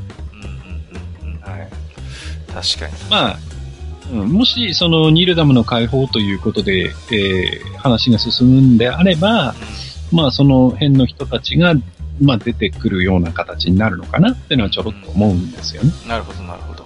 うん。で、一方で、例えば、その、まあ、さっきの僕のね、えー、まあ見たいという話では言わなかったですけど、はい、もし8章を、もしゲーム化するっていう風になってくればの話ですけど、はいはいはい、そうなるとまあ、おそらくオールスターキャストになると思うんですよね。まあ、デニムだって出てくるだろうし。そうですよね。うん。うんうんうん、同じ面々が。で、もう、デネムだ、デネムも、デネムじゃねえや、デニムも出てくるだろうし、うん、あの、タクティックソングの主人公ですよね。はいはい。で彼も旅立ってるから。そうですよね。うん、エンディングでね。だから、デニムも当然、駆けつけてくるだろうし、うん、あとはもう、えー、もう、ネナシゲさんみたいな、えー、生活をしているデネブとかアルビレオなんていうのも出てくる。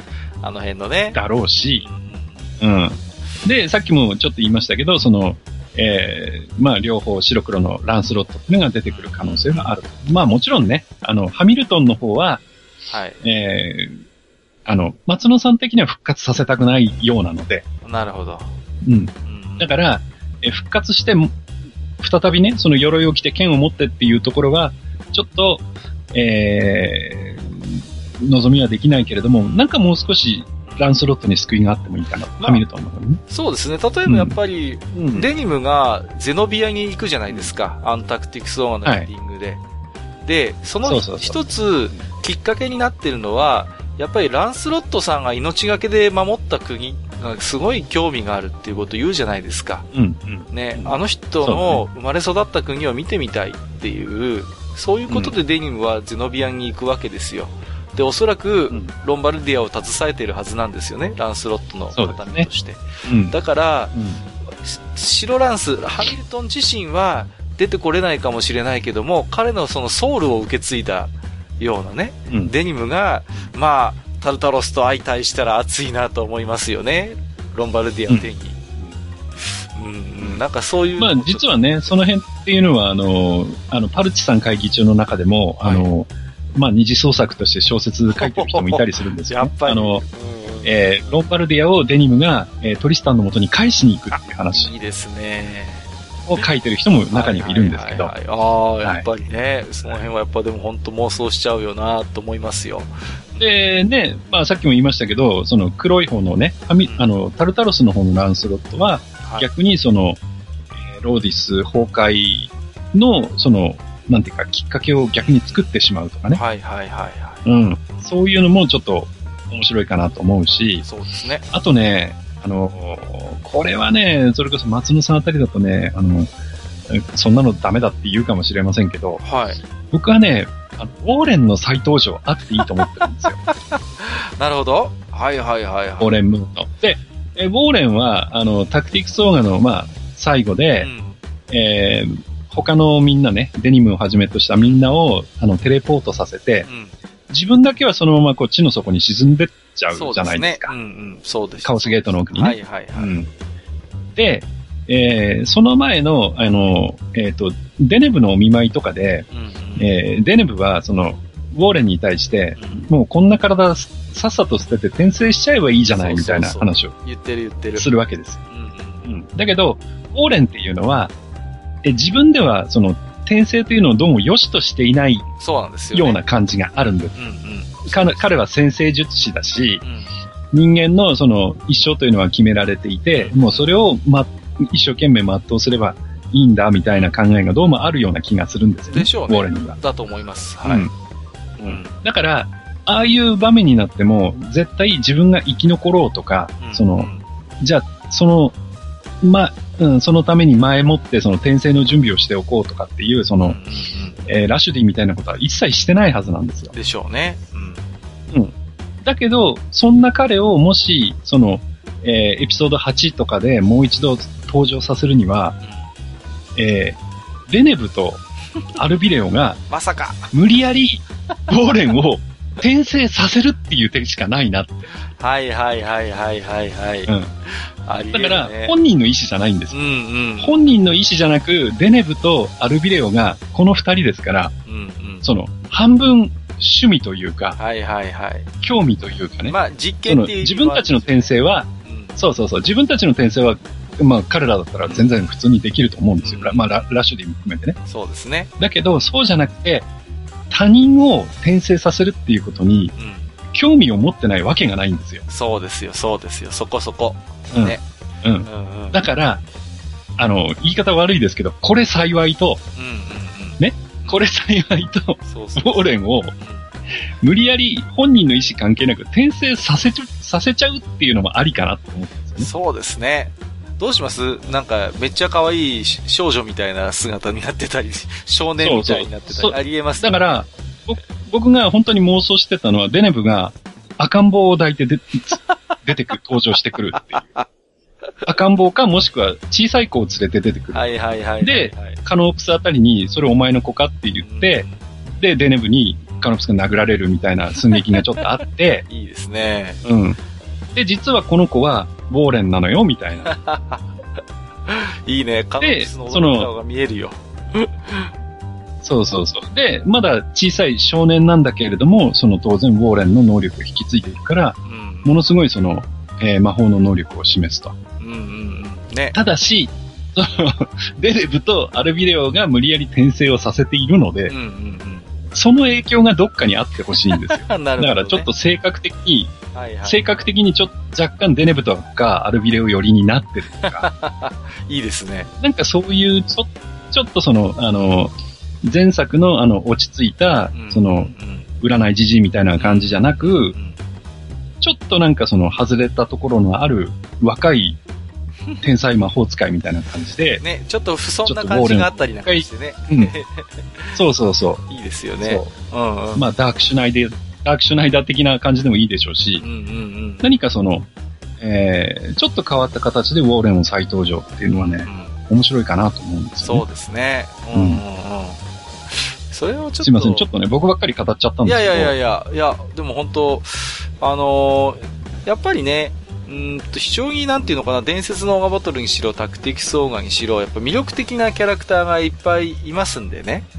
ぜひ、まあ、はい、エピソード8であれば、それこそそういう人たちをいっぱい出していただいて、なんていうのかな、非常に大きな派手なやっぱり物語が似合うのかなとは思うのでね。うんうんうんうん。うん、いやだからいいですね、その、ウォーレンの話っていうのもなかなか面白そうだな。それだけでもなんか一つエピソード作れる感じしますしね。うんうんうんうん。でもね、やっぱりそうなるとね、やっぱ8章っていう話になってくると、うん、まあ、さっきも言いましたけど、えー、スイッチの能力どこまでってのは僕も正直掴みきれてはいないんだけど、はいはいはい。もうちょっとなんかその、がっちりししたその据え置きで腰据えてやるゲームにしたいなっていう気はちょっとしますよ、ねそうですよね。はい、まあ今ちょっとね、うん、スイッチの性能ってマスターがおっしゃいましたけども、僕もね、はい、じゃちょっとじゃあ逆にストーリーじゃなくて、ハードの面から、どう、どういうゲームがいいかなってちょっと妄想したことがあるんですけども、まあ、一つね、はいはい、この任天堂スイッチの特徴としては、まあ、まあもちろんテレビでもできますし、あるいは例えばテーブルとかにタブレットみたいに置いてやることもできるし、うん、あるいはこの完全に携帯みたいな形でね、フレキシブルなプレイスタイルが実際実現してるじゃないですか。はい、そうですね。ですので、それぞれのスタイルに即したモードを選択できるオーガバトルもいいかなと思うんですよ。お、来た来た。はいはい。ですから、例えば、テレビ画面でやるときは、それこそ、あの、伝説のオーガバトルのような、ああいう大きな大戦争モードっていうことで、はいはいはい。いくつもの舞台を、こう、並行して動かして、あと、やるっていうモード。で、次にテーブルっていうのがあって、はい、テーブルは、うん、タクティクスオーガのような局局地戦のモードなんですよ。はい。そういうね、全体の大きな大戦争じゃなくて、その中の一部分みたいな、重要な戦局みたいなところの局地戦をタクティクスオーガみたいにやると。で、最後に、携帯の時には、ユニット編成とか、部隊編成メインの戦略モードっていうことで、なるほど、なるほど。うん。あのーうん、実際にそれでは、あのー、戦闘はしないんだけども、ユニット編成とか、そういうものは実際携帯のモードではできるよっていうのはね、これをね、うん、あのー、携帯に合わせて、あの組み合わせて遊ぶって面白いかなと思うんですよ。ああ、なるほど、なるほど。で、実際のシナリオの進行っていうのは、あの、テレビにつなげた時の大戦争モードで時計が進んでいくんですね。で、進行していく中で、はいはい、まあ実は局地戦モードっていうのが発生はするんだけれども、まあそれを無視して大戦争モードのみでも一応クリアは可能とするんですね。ああ、なるほど、なるほど。はいはい。だけれども、うん、局地戦モードにおいては、まあ、あの、大戦争モードよりも個々のキャラクターがフィーチャーされますので、個々のキャラクターのセリフ回しとか、ストーリーがより細かく描写されて、物語に深みを与えてくれると。で、はいはい、まあ、あの、局地戦モードをクリアしないと、中には仲間にできないキャラとか、入手できないアイテムがあってもいいのかなと思うんですよね。ご褒美として。ね、そうそうそう、うん、わざわざ大戦争だけでもできるんだけど、その中で局地戦や遊んでくれた人にはちょっとしたご褒美もありますよ。うんはい、で、あとやっぱりあの、伝説のモブトルとかタクティクスオーガもそうだったんですけども、シミュレーションゲームの醍醐味ってこう、舞台編成とか戦術を練ることにあると思うんですよ。うんうんうん、ですから、携帯で持ち出した時っていうのはその戦略モードっていうことで、ニヤニヤしながら、じゃあ次の戦闘こういう編成にしようかなっていうのを、こう、携帯モードでやるっていうね。そうそうそう。はいはい、はい、あるいはこの、まあ、タクティクスオーガにありますトレーニングモードっていうのもこの戦略モードの中に組み込まれていて、うんうん、まあ、あのー、はいはい、要はね、大戦争モードで進めた時に、うん、あの、あ一定の、なんていうの、シナリオを進めると、演習時間みたいな時間をくれるんですよ、ゲームの方で。で、その演習時間を消費して、まあトレーニングをして、キャラクターを携帯モードの時に鍛えることができるみたいな。そういう感じにするとなんかこう、スイッチらしいオガバトルになるんじゃないかなってちょっと思ったりしたそうですね、面白いですね。そうなんかあれですね、こう、テレビでやっててさ、うんうんうん。ね、テレビでやってて、もうそろそろ寝なさいなんて言われてさ。うん、、はい。はーいなんて言ってさ。うん、うんうんガチャって抜いてさ、布団の中に持ち込んでさ、ユニット編成やってるそうそうそうそ結局寝ないじゃんっていう、なんか、そんな絵が頭に浮かびますよ。う。いやいやいや。でも実際こういう舞台編成とかってすごい面白いじゃないですか。うん。面白い面白い。ねうん。わでか、ります。だから伝説のバトルではまあ一つのゲームとしてそれをな、をやるんだけれども、もうあえて分けてしまうと、うんうんスイッチはね。そうはいそうそう。はいはいはい。そうすると、こうね、例えば、働いてても、昼休みとかにちょこちょこっと編成いじったりして、帰ったら今日はこのメンバーであのマップクリアしてやるとかね。そういう、なんかこう、なんか繋がる遊び方ができるかなっていうね。はい気もするんですよね。うん。まあ、うんあるいは、まあ、あの、フレンド機能みたいなのがどうもついてるようなので、例えばまあ、ちょっとソシャゲっぽいですけど、あの、友軍としてね、自分のフレンドで同じゲーム遊んでる人たちのキャラクターを、例えば1部隊ぐらいね、こう借りてきて、戦闘に加えることができるとかね。そうそうそう。なんかそんな感じの楽しみ方も面白いかなって思ったんですよね。う。うんんうんなんか、あれだよね。こう、自分よりもレベルの高い友達のキャラクターをちょっと借りてきてトレーニングとかっていうそうそうそうそう。いいかもしれないですそうよね。なんですよ。うん、そんな感じでちょっと、やってみると、あのー他のね、あの、同じゲームを遊んでいる友達とも繋がれたりするし、やっぱこだわりのキャラクターみたいなね、うん、うん、ものもなんか作りがいがあるのかなってちょっと思いますけれどもね。はい。えー、ということでですその辺はね、はいはいはいうんやっぱり、妄想がはかどりますよね。いや、はかどりますよ。本当に。うん。まあ、うんだから、ストーリーの部分でも、うん本当にいろいろな、今日もマスターといろいろおしゃべりしましたけれども、ここもやってみたい、ここも見てみたいっていうシーンがいくつもあるんですけれども、まあ、ハードとしてもね、本当にこれだけ遊ぶスタイルをいろいろ提示していただいたハードゲーム、ハードになってますんで、まあゲームの方もね、まあ、これからいっぱい出るんでしょうけれども、そういうものに少し対応したね、あのー遊び方ができるゲームができてきてもいいのかなって思うんですよねう。ん。うんうんうんそうだよね。そうそうそう。うん、だから、なんていうのかな。それは、まあ、ちょっと今日の趣旨に反するかもしれないけど、オーガバトルサーガの新作に限らずね、今後スイッチで出てくるゲームで、そういう工夫があるものが出てきたらいいなってちょっと思いますね。うん。はい。んそうですね。そうなんですよ。はい。えー、ということでね、案の定ですね、もう1時間以上喋ってますけれども、あのーですよね。そうなるよね。そうなっちゃうんです。我々がオーガバトルについて喋っちゃうと。で、えっ、とですね、今回このテーマ、テーマ置き手紙ということで、俺だったらこう作るっていうね、熱いお便りをいいっぱいいただいてるんですよ。はい、はいね。こちらはですね、大変申し訳ないんですけども、えっ、と、後編の方でですね、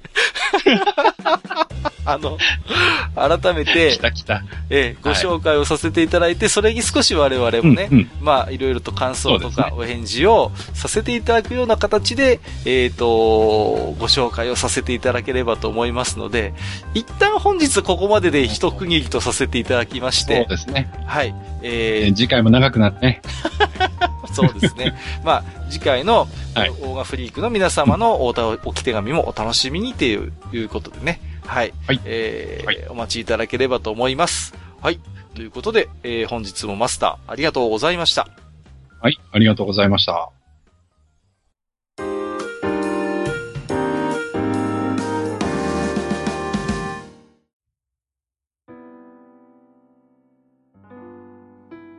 はい。えー、それではね、えー、すみません。今日、置き手紙が読まれるんじゃないかと思ってた方は、ちょっと拍子抜けしちゃったかなと思って、申し訳申し訳ないったんですが、ね、ですけども、えーっとね、またあのーテーマにね、えー、こだわらない普通の置き手紙もいっぱいいただいてますので、今日はね、こちらの方をご紹介させていただければと思いますけれども、はいえー、それではですね、えー、1通目、えーうん毎度おなじみ、レリクスさんです。いつもありがとうございます。はい、えーといつもの小ネタから、えーレリクスさん。こんばんは、マスター。今日は立派な騎士がたくさん来てますね。マスター、サーバントパレスです。今日はハイパーナイトさんたちの貸し切りですので帰ってください。ってことでね。帰ってください。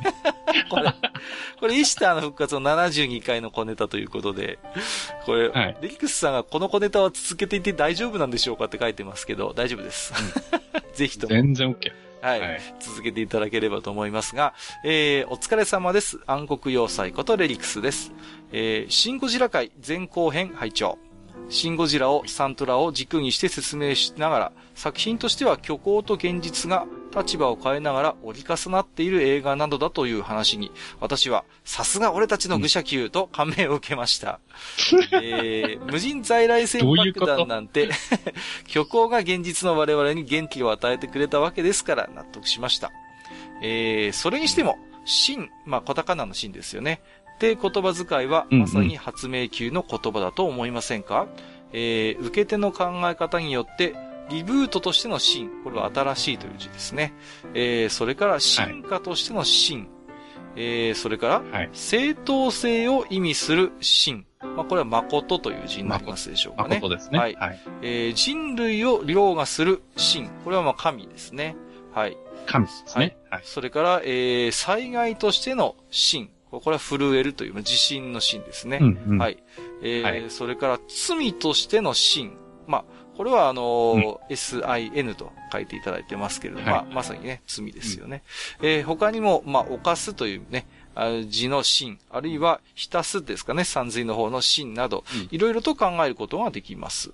えー、真の捉え方で作品の性質も意味合いも変わってしまう様は、まさに虚実を捉えている言葉だと思いませんか？なるほど。うん、なるほど。推進1、引っ越し先の片付けもようやく目処が立ちました。私は整理整頓がとても苦手なのですが、愚者級を聞きながらの作業は辛い仕事もなんとか乗り切ることができました。えー、引っ越し作業中、段ボールの中からこんな本が出てきました。ということで画像付きでいただいてますね。えー、特撮博物館図録。2012年に東京で開催されていた特別展の図録です。久しぶりに見直しましたが、庵野監督の特撮に対する熱を再認識しました。えー、追伸に、以前画像で送りました巨大仏、巨大仏は仙台市内にあるものです。あ、そうなんだ。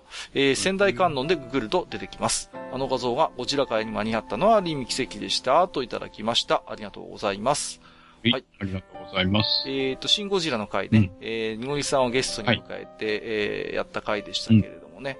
うん、まあ、シンゴジラのシンっていうのは、まあ本当にカタカナだったっていうことで、そこにいろんな意味を込められるっていうのは当然これはね、まあ、あのーうん、意図してやっている演出なのかなと僕も思いますけれどもね。そうですね。うん、うん。な、やっぱり、なんていうのかな。うーんと、まあ、僕がね、ちょっとその回で触れましたけれども、最後のシンゴジラの尻尾にある、あの人型のものは何ぞやっていう時に、まあ僕は、あれはもしかしたら神ではないかみたいなこともちょっと言った記憶があるんですけれども、うん、まあそういう、ねはいはい、ものもやっぱり含めていただいてますし、まあ、なんていうのかな、うん、こういう時に、カタカナって便利だなってちょっと思ったりするんですよね。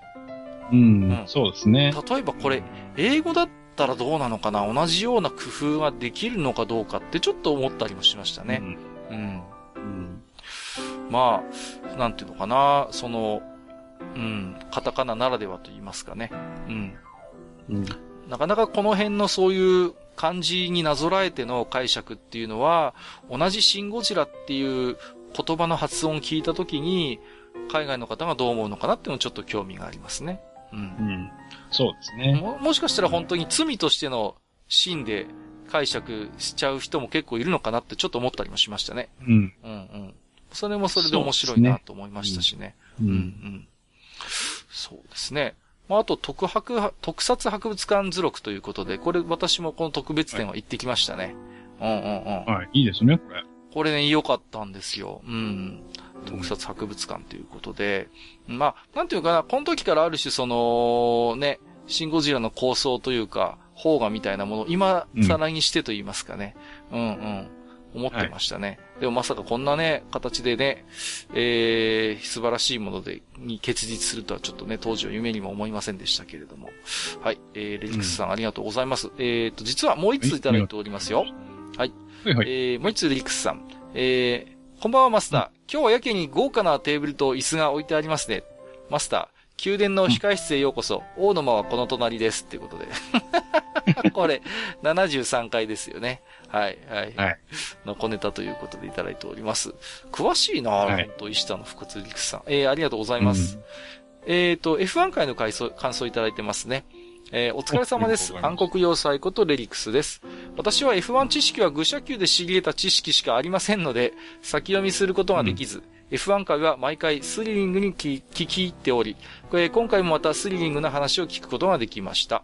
えー、弱肉強食なレースの世界で強き者はより大きな力を求め、弱き者は頭と工夫で戦う世界の話を聞いて、私はサキシ・フェラーリとうなりました。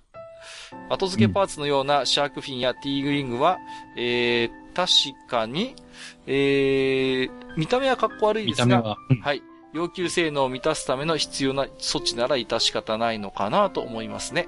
でも、後付けパーツって昔のパソコンやオーディオコンポ、あるいはフルアーマーガンダムみたいである意味燃えてきませんか？ゴテゴテしてくるとそれはそれで魅力が出てくる気もしますが、お二人はどうでしょうか？笑いといただいております。ありがとうございます。うん。はい、うん。なるほどね。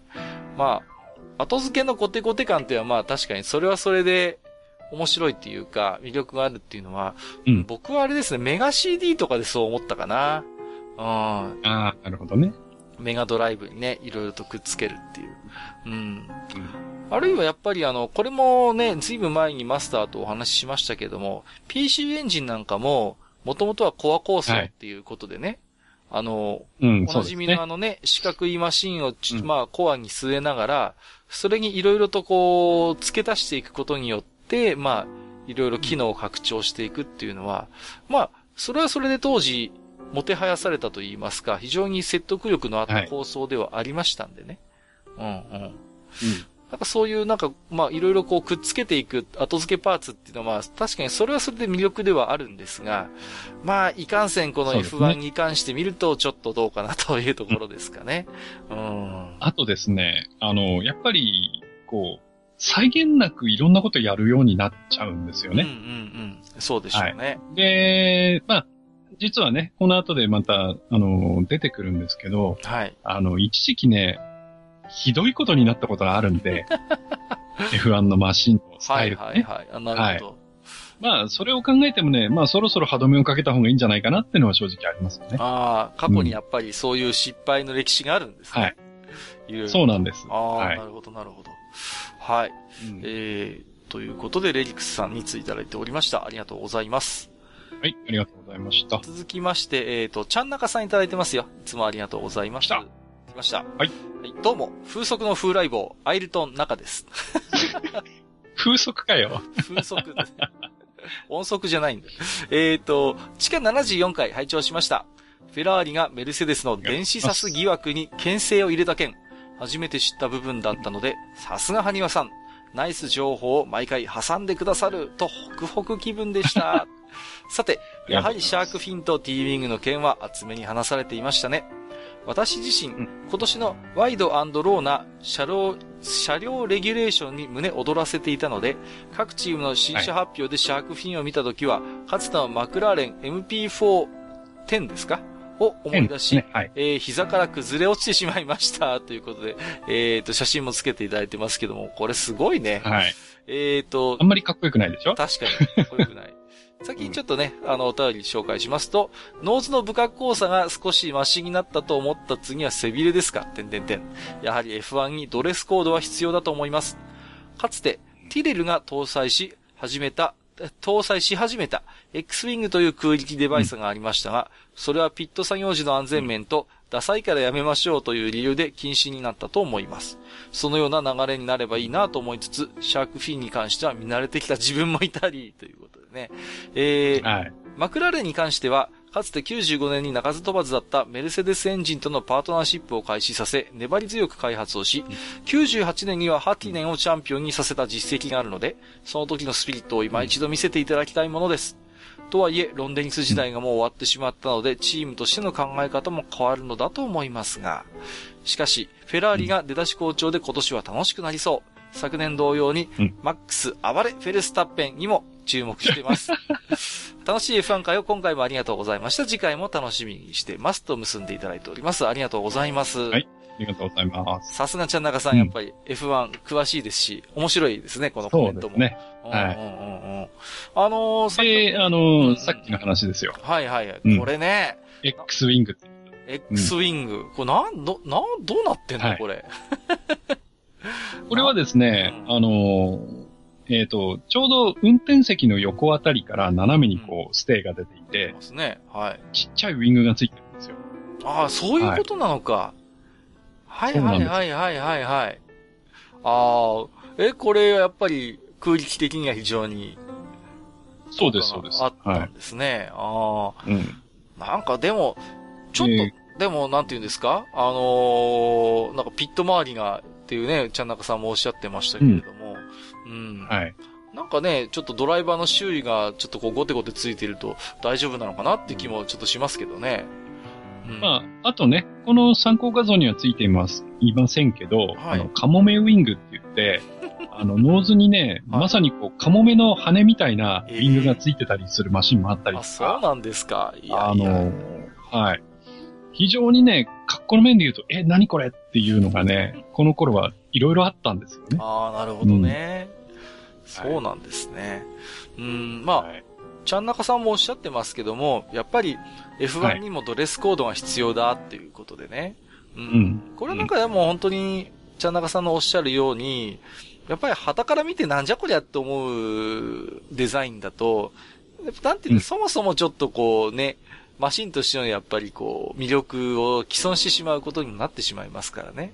うんうんまあ、難しいところだとは思うんですけれども、やっぱり、ううんーん、まあ、マスターみたいにね、詳しい方だといろんな楽しみ方があると思うんですけど、やっぱり単純にマシン見てかっこいいかどうかって結構重要だったりもすると思うんですよね。いや、大事大事。ううんん。すごく大事だと思いうん、うん、ます。う。うんん。だからね、それこそ、これで速くなるんだったら何でもありみたいなのはやっぱりちょっと、ね、どうなのかなっていうところもありますしね。うん、うん、うん、うん。はい。まあね、あのー F1 回で触れていただきましたけれどもね、あのーやっぱりシャークフィン、T ウィング今後どうなるのか、ちょっとこのあたりも注目ですよね。うん、うん、そうですね。うんはい。今年1年も。まあ、ちなみにね、あのーまあ、ちょっとした追加情報をするとですね、はい。まあ、あのーまあ、この間ね、あのー開幕前の場外乱闘でうん少し他のチームのね、はい。えーサスペンションに対してどうかな、これ、みたいなね、うん、うん。あの、先制パンチを浴びせかけたフェラーリですけど、はい。今逆にですね、あの、フロアと言って、車の一番下の部分があるんですけど、はい。えーそこの端端っこがですね、あの、妙に動いてるぞって他のチームから言われてですね、フェラーリが？逆にちょっと今フェラーリ、はい、言われて、ちょっとどうなるかわかんないというあらららはい。もう、はいちょっとなんだか。やっぱりどうしてもちょっと俺たちぶりが出てき、出てきてしまいますね。もう。ちょっと気になるところそうですねであとはまあはい。あとはまあね、あのー今後また F1 回やらせていただくんで、その時に話しますけど、はい、はい。あの、作戦面ではかなり、あの、俺たち化がね、出てきてますんで、早速。もう、じゃあ。その辺はね、あの、楽しみにしていただければと思いますけど。またじゃあ前半戦を振り返る回あたりでお聞かせいただければと思いますけれども。はいはい。もうライコネン激おこですから。あ、はいそうなんですか？あららら。はい、激おこです。はい。えー、じゃあそのあたりもまたお楽しみにということで。はい。えー、ちゃんなかさんどうもありがとうございました。はい、ありがとうございました。えっ、と、本日 Gmail 最後のお便りですね。えー、青ひげこうさんからいただいております。い、つもありがとうございます。はい。えーはいどうも、お便りが一周遅れることに躊躇がなくなってきたものです。えー間に合うように送ってるつもりなんですが、人とは違う時間を生きているのかもしれません。えーうんゴジラ界はまだ見ていないから、お便りのところだけ両方聞かせてもらいました。おすすめの映画ともども、そのうち拝見させてもらいますね。F1 回は始まる前から盛り上がってていいですね。舞台裏の攻防嫌いじゃないぜ。えー、それは置いといて、今回はまさかの妄想大掛かりらしいですが、運命の輪をやっていて、育成の不自由、かっこ知っていれば回避できるんですが、を感じてしまったので、そのあたりを快適にしてもらえば割と満足してしまいそう。ついでに合成もどうせリスゲーになるので成功率100%でいいよ。あと、得意武器モーションも、点々点。あれ、結構注文ありそうですね。もしくは伝説のオーバトルが今でいうリアルタイムシミュレーションのような作りだったので、そっちに寄せた作品も面白そうですよね。そろそろおっさんなので思考が追いつくかは謎ですが、最新技術を駆使した 3D なオーガも見てみたいような見たくないような点々点。ドットの中でも表情豊かだったタクティクスオーガを思い出すと、やっぱりドットだよなってなりそう。お二人はグラフィックだったらどっちのオーガが見たいですか？それでは引き続き収録頑張ってください。ということでいただいております。ありがとうございます。はい、ありがとうございます。ちょっとね、テーマお便りに加えてもよかったんですけれども、えっ、ー、と、こちらでご紹介をさせていただきました。うん、そうね、グラフィックの部分、はい、気になるところではありますけれども、うーん。はい。まあ、僕なんかはね、ちょっと前にも触れましたけども、うん、あの、うん、ドット 2D のスタイルをそのまま受け継いでもいいのかなっていう気もしてるんですよね。うん。無理やりなんか 3D とかにしなくてもいいかなっていう気がしてまして、うん、うんそうですね。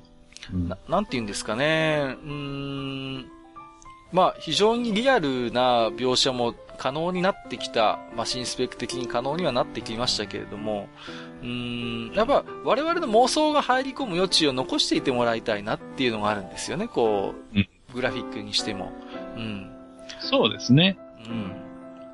あんまりこう、美麗でも、なんていうのかな、うん、それ以外の妄想とか想像を許さないようなものってあるじゃないですか。もうそのものズバリバンと出てきて、ね。最近ですとね、なんかキャラクターの顔にリアルなシミとかま、シワまであったりなんかしてね、もう、ちらっと見た感じじゃ本当に写真かどうか区別つかないようなものもありますけれども、うんうん、でもやっぱり、はい、あくまでゲームというところで、まあ特にこういう群像もののゲームであればね、うん、うんあまりその個々のキャラクターの描写というよりは、うん、なんかもっと違うところにこう開発のリソースを割いてもらいたいなという思いはありますよね。うん。はい。そうですね。あのー、やっぱり、まあこれは僕らみたいなそのドット絵がその前世だった頃を、その、えー、体験してる人間独特の感覚かもしれないんですけど、はい。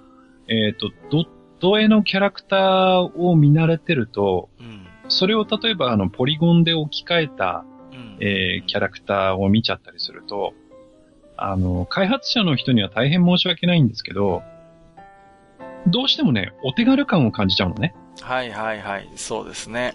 うん、あるね。で、なんかこう、なんかこう、ドットに比べてなんか、ちょっと手抜いて作ってないみたいな。いや、実際はそんなことないんでしょうけど、うん、なんかね、そういう感じを受けるんですよね。はいはいはいはい。でね、なんかこう、うん、それだったらドットでもっと見せてくれればいいのに、みたいなね。そうですね。うん。うん、で、やっぱりね、あの、ポリゴンもさ、あの、あんまりたくさん、例えば、えー、こう、使うことができないとか、そこへのテクスチャーもある程度の、そのクオリティしかえー、使えないとかってなってくると、じゃあ、ドット絵の方が逆に綺麗じゃんみたいなところもあったりするんで。そうですね。うん。うんうんうん。はい。あのなんていうかな、シミュレーションゲームの、まあ、いろんな、まあ、面白さとか醍醐味っていろいろあると思うんですけども、一つはやっぱり、キャラクターをコマとして扱うっていうことに対する面白さって絶対あると思うんですよね。うん、ありますね。ね、そうそうそう。要は、まあ、手駒って言った方がいいのかなそういうね、それこそ、はいはい、うん、チェスの駒のように、まあ自分の手の内にあるものをこうね、いかに配置していかに動かすかっていう、そういうやっぱりこう、盤のゲーム、ボードゲームのようなやっぱり面白さってどうしてもあると思うんですよ。で、はい、そういう時にその自分の駒であるところのキャラクターがあんまりヌルヌルしてるとね、こう、ちょっとなんていうのかな、うん、駒感が少ないって言ったらいいのか、ちょっと、なん、どういう適当な表現は見つからないんですけども、なんかちょっとそういうね、はい、自分の手駒っていう感じがあんまり出なくなっちゃうかなっていう気がするんですよね。うん。うんうん。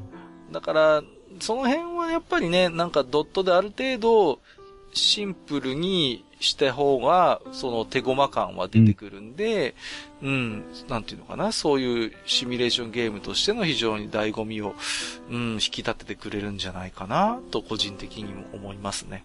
うん、うん、うん。そうですね。そうなんですよ。うん、だから、ね、まあこれも前にちょっと触れたかもしれませんけども、あのー、そういうね、見た目では一般的な汎用ユニットみたいなキャラクターでも、なんていう結構そこにこういろいろ物語を詰め込んだりすることがね、十分可能であることは、もうタクティクスオーガンというゲームが証明してますのでね。うん。うん。なんかそういう、なんかあまりグラフィック面でそこまで、うん、なんかね、頑張んなくてもいいかなって、頑張んなくてもいいって言ったら変な話ですけど、うん、変な方向に、うん、逆に今、うん、うん。ドットの方が大変だと思うよ。そうそうそう。逆にね、それはあるかもしれないですね。うん、であれば逆にドットの時、まあ、必ずしもドットにこだわるわけじゃないけども、少なくともドットの頃の雰囲気を残した形でぜひデザインしてもらいたいなとは思いますよね。はい。えー、ということで、またまたオーガの話になると長くなってしまうんですが、えー、お父さん、えー、ありがとうございました。またよろしくお願いいたします。はい。えー、ということで、えっ、ー、と、実はツイッターの方でもね、えー、リプライ、ハッシュタグ、愚者の宮殿でいっぱいお便りいただいているんですが、こちらにつきましては後編の方でまとめてご紹介をさせていただきますのでね、えー、ご了承いただければと思います。はい、はい。えー、ということで以上、お便り紹介のコーナーでした。ありがとうございました。ございました。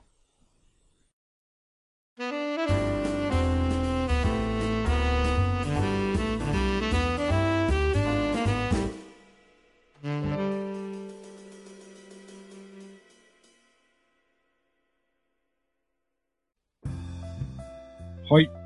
えー、リスナーのね、えー、皆さんは果たして、えー、まさかという展開になったのか、それとも、ああ、やっぱりっていう展開になったのかわかりませんけれどもね。はい。えー、次回持ち越しってことになりましたけども、ね、とりあえず今回はね、この辺でお開きということにしたいと思います。はい、はい、ありがとうございます。はい、まあ今日はね、えー、スイッチ版オーガバトルサーガの新作、うん、俺だったらこう作る前編ということでね、お話をさせてもらいましたけど、まあ。前編ついちゃったよ。ついちゃったな。はい、あのーはい、ね、ちなみにこのスイッチっていうゲームは、マスターは遊んだことありますか？いや、それがね、未だに手に入ってないというかね、触る機会もないんですよ。ああ、本当ですか、うん、私自身もちょっと入手はまだできていなくて、ちょっと触ったことがあるぐらいではあるんですけれども、うん、はいはい、なかなかあれですよね。こう、まだ品薄でちょっとこう、買いづらいところがありますよね。そうですね。なんかもう、任天堂の伝統見たくなってませんか？こういう品薄っていうところ。品薄っていうの。うんうんうん。なんか、思い返してみればね、任天堂の過去のハードも大体出た当初は、なかなか手に入らない時期あったよなって、ちょっと今思い出したんですけど。うんうんうん。そうですよ。ね、ほら、Wii Fit なんかもそうだったじゃないですか。はいはいはい、そうでした、そうでした。はい。うん、一時的に爆発的に出てね。うん、うん、もっとね、あれだと DS とかゲームボーイとかもそうだし。そうですね。うん、はい。はい。うん。なかなか手に入んなかったな、ゲームボーイも最初は。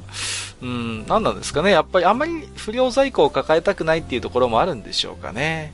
なんかあるかもしれませんよね。うん、うん、うん。どうしてもね。単価が高いところもありますし、うーん、ああと一方でね、やっぱり転売ヤーみたいなね、ちょっと問題も最近のね、こういう人気のものですと起こったりもしてね、うん。そうですね。VR なんかもね、全然なんか手に入らないっていうことでね。うん、VR もないですね、そういえばね。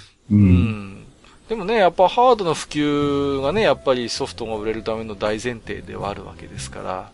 はいはい。うん、ね。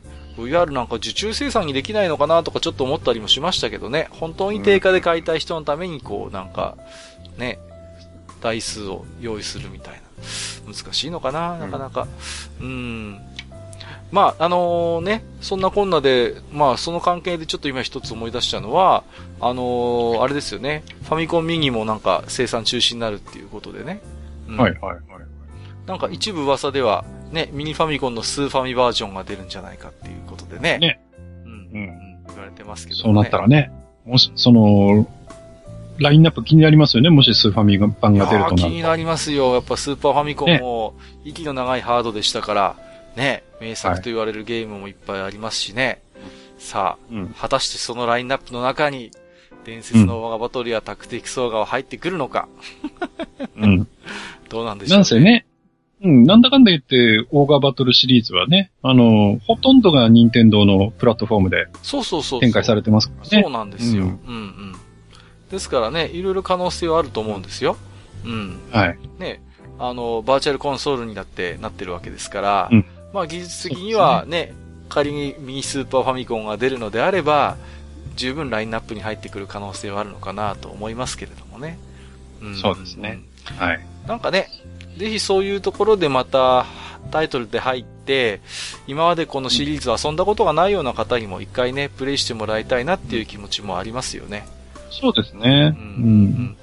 うん、例えば今のね、そういう、若い方っていうんですかね、もうが、うん、この、オーガバトルサーガのゲームとか世界観に触れた時に、どういう感想を持つのかなってのは結構興味あったりしますよね。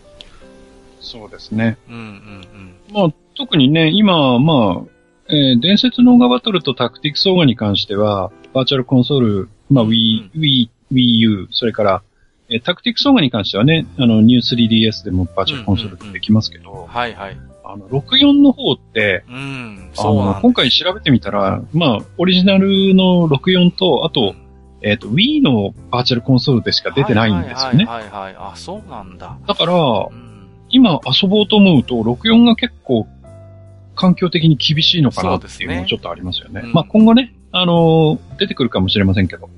はい。うん、そうですね。まあ、どうしてもタクティクスオーガ伝説のオーガバトルに比べると若干地味な存在ではあるんですけども、うん、オーガバトル64っていうのはね。うん、だけども、実は今日マスターにもいろいろ話していただいたように、このオーガバトルサーガの全体の中で見たときには非常に実は重要な部分をね、描いている作品でもあるので、そうそうそううんうん、うん。はい。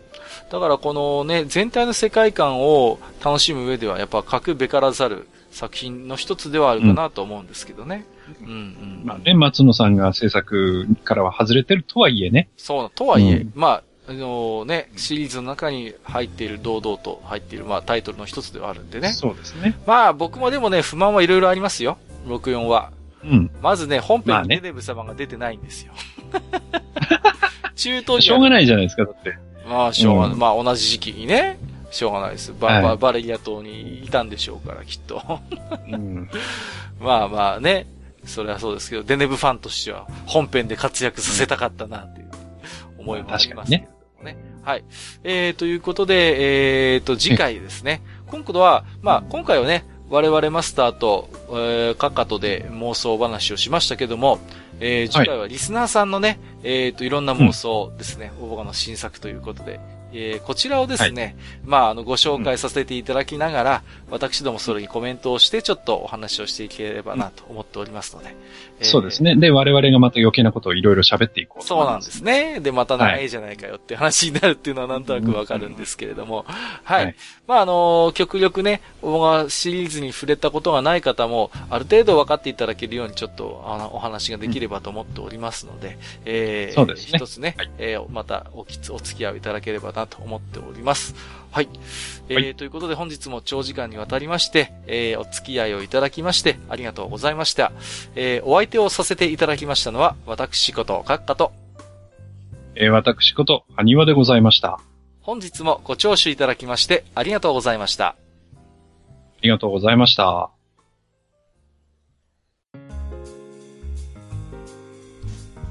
おっさん二人でお送りしているトークラジオ、愚者の宮殿では、皆さんからの置き手紙を募集しております。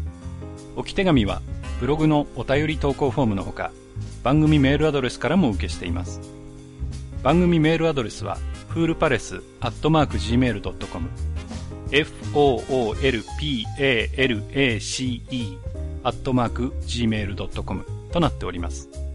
また、番組公式ツイッターでは、番組更新のお知らせ、次回更新予定日をご案内しております。ブログのリンク、またはツイッター上で愚者の宮殿を検索してフォローしていただければ幸いです。また、公式ツイッターへのリプライや、ハッシュタグ、愚者の宮殿をつけていただいたつぶやきも番組内でご紹介させていただく場合がございます。皆さんからの置き手紙お待ちしております。